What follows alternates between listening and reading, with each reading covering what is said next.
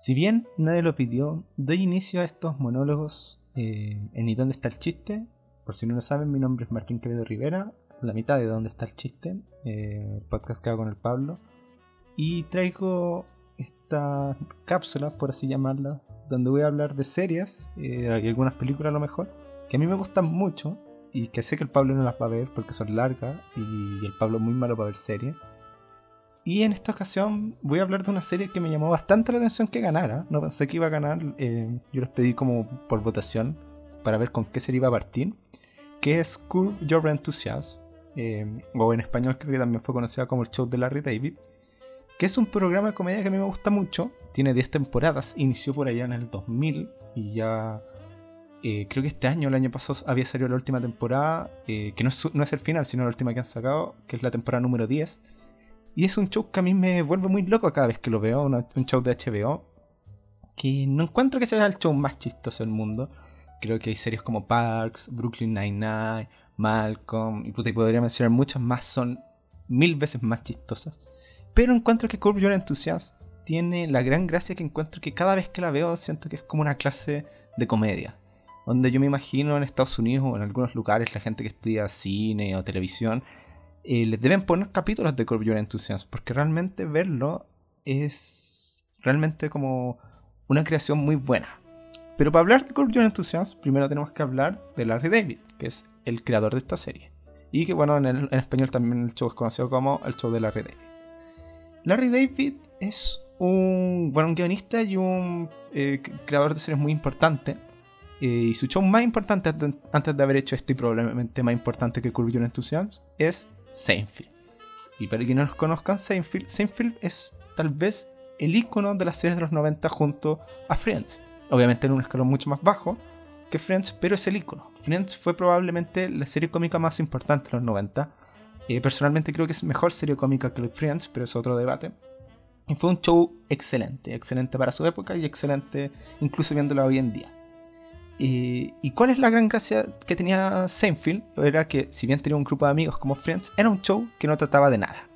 Realmente la serie no tenía una gran historia a diferencia de Friends, que teníamos entendido que íbamos de un punto A a un punto B, que era la relación de Ross y Rachel. Eh, pero Seinfeld nunca tuvo eso. Y eso es algo que retoma en el 2000 eh, Larry David, que fue el co-creador de Seinfeld junto a Jerry Seinfeld. Y inicia esta serie que también no trata de nada esa es una de sus grandes gracias y una de sus grandes, eh, creo que, importancia. Una historia que no tiene un, grande, un gran desarrollo. Los personajes no se desarrollan. La serie es un constante día a día de la vida de Larry David. Ya que la serie es una historia, eh, está basada, eh, es una ficción de quién es Larry David realmente, aunque él siempre dice y explica que realmente él no es como el personaje que aparece, ya que él, está, él es mucho más empático con las personas. Por lo mismo, creo que una de las grandes gracias que tiene este show es el personaje que es Larry David. este Larry David es, para ya los 2000 además, es este tipo de personaje eh, un poco pesado, un poco estúpido, que eh, puede tirarte comentarios medio sarcásticos, que tal vez no le importa tanto a la gente y pasarla a llevar. Eh, y creo que personajes como este hay muchos. Rick Sánchez de Rick and Morty, House de la serie House. Eh, hay muchos personajes que vivían en estos, medios grises y que muchas personas, en especial, eh, bueno, hombres o como los que veíamos en la serie, queríamos ser como este tipo, este tipo de personaje medio desalmado, medio weón, medio de a mí no me importa cómo es la gente. Pero aún así, creo que el personaje de Larry David es el mejor personaje que existe dentro de estos dentro personajes de este tipo de historia si bien Larry David eh, un poco no, le importa tanto a la gente, eh, no soporta a la gente que es estúpida, por así decirlo, eh, es muy empático. Larry David realmente no es una mala persona. Yo nunca siento que es una mala persona. Yo nunca, yo generalmente no siento rabia contra Larry David como si puedes sentir rabia contra Rick Sánchez en Regan Morty, porque sabemos que es un saco wea ya desalmado a, a cagar. Y Larry David realmente no. Larry David tiene muchos momentos de amor, muchos momentos de, eh, de mostrarle cariño a las personas eh, en, su propio nivel, como es él como persona. Pero eso es algo muy interesante y creo que es la primera gran interés que a mí me parece esta serie, que es una serie que aparece en los 2000. Eh, entendiendo que por esa época también aparecen los sopranos, que es cuando se empiezan a popularizar los antihéroes, los personajes que viven más en estos grises. Eh, y que son eh, más villanescos, pero aún así el espectador tiene que estar interesado y tiene que ir, ¿cómo se dice? Sintiendo cariño por ello. un personaje muy popular después fue Dexter, de, no, el laboratorio de Dexter, Dexter la serie de ficción, o House, de House el médico que son personajes que eran muy fríos y muy medio desalmados, medio sarcásticos, pero Larry David es muy entretenido.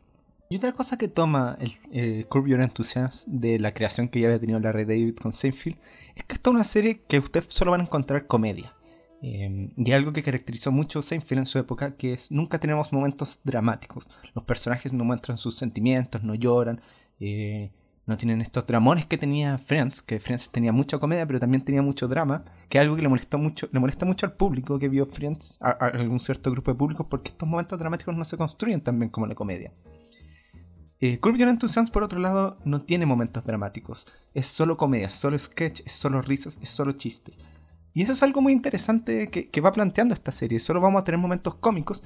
Y es lo más importante que tiene esta serie, es cómo construir estos momentos cómicos. Eh, yo siempre siento, porque esta serie no tiene una trama eh, general, no tiene, más allá de ciertos pequeños elementos que se van tomando en cada temporada, realmente la serie no, no tiene una gran historia, no tiene, es un, día a día de una persona que vive, creo que en Los Ángeles, eh, pero que tiene una construcción de chistes, pero a, mí me parece como perfecta. Yo, yo cada vez que veo eh, Your Enthusiasm, lo único que pienso es como, bueno, yo nunca podría crear algo tan bueno como lo que creó Larry David en este sentido. Lo que pasa con esta serie es que al no tener una estructura dramática completa, al no tener eh, una trama o una historia tan eh, de, punto A a punto B, como ya lo he mencionado mucho, eh, se van presentando pequeños chistes que Larry David en cada escena va agarrándolos y los va continuando.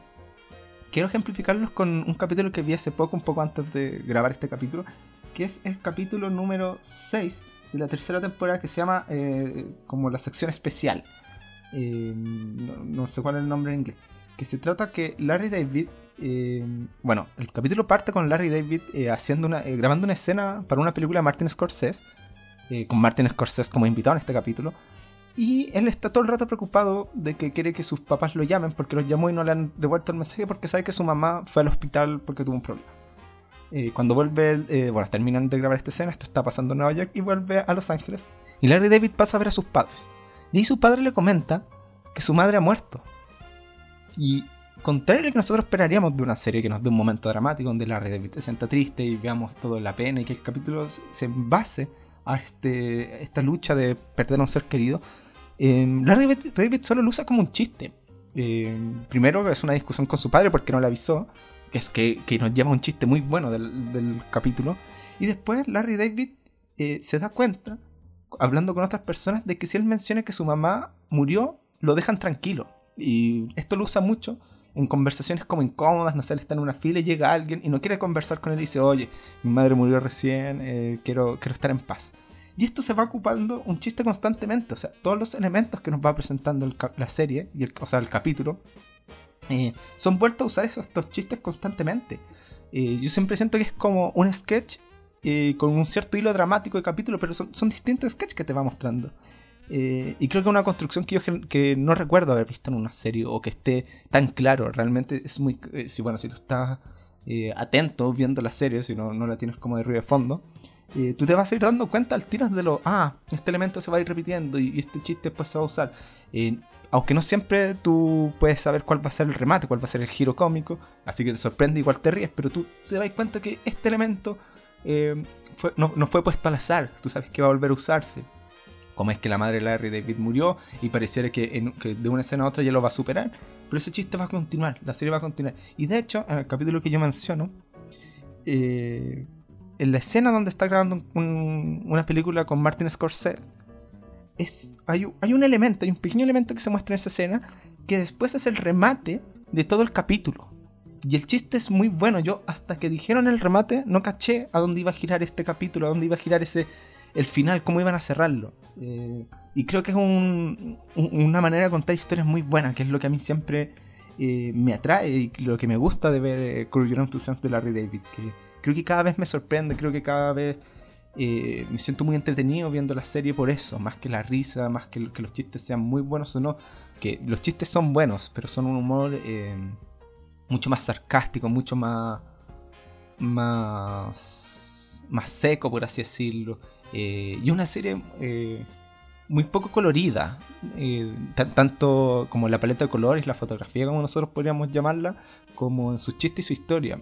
Yo lo he mencionado varias veces, en especial para el 2000, es raro, generalmente las series tendían, las comedias específicamente, tendían a intentar terminar con algo bonito, con, un abrazo familiar, con una enseñanza. Eh, Larry David en Curb Your no hace eso nunca, porque primero la serie, como eh, insisto, no trata de nada más que de la vida cotidiana de Larry David. Eh, no tiene enseñanzas, no tiene valores, no tiene... Muchas veces Larry David termina, por ejemplo, hay un capítulo en que él termina yéndose a la prisión, que no afecta para la temporada, eh, pero que, que el capítulo no termina en algo bueno para él. En otro capítulo termina él perdiendo una polera que se le volvió su favorita, que también es un elemento constante que va utilizando en, el episodio para que nos riamos. Entonces esos elementos son muy entretenidos de ir viendo. De repente igual es bacán salirse un poco del formato que uno siempre está viendo, que son estas comedias más...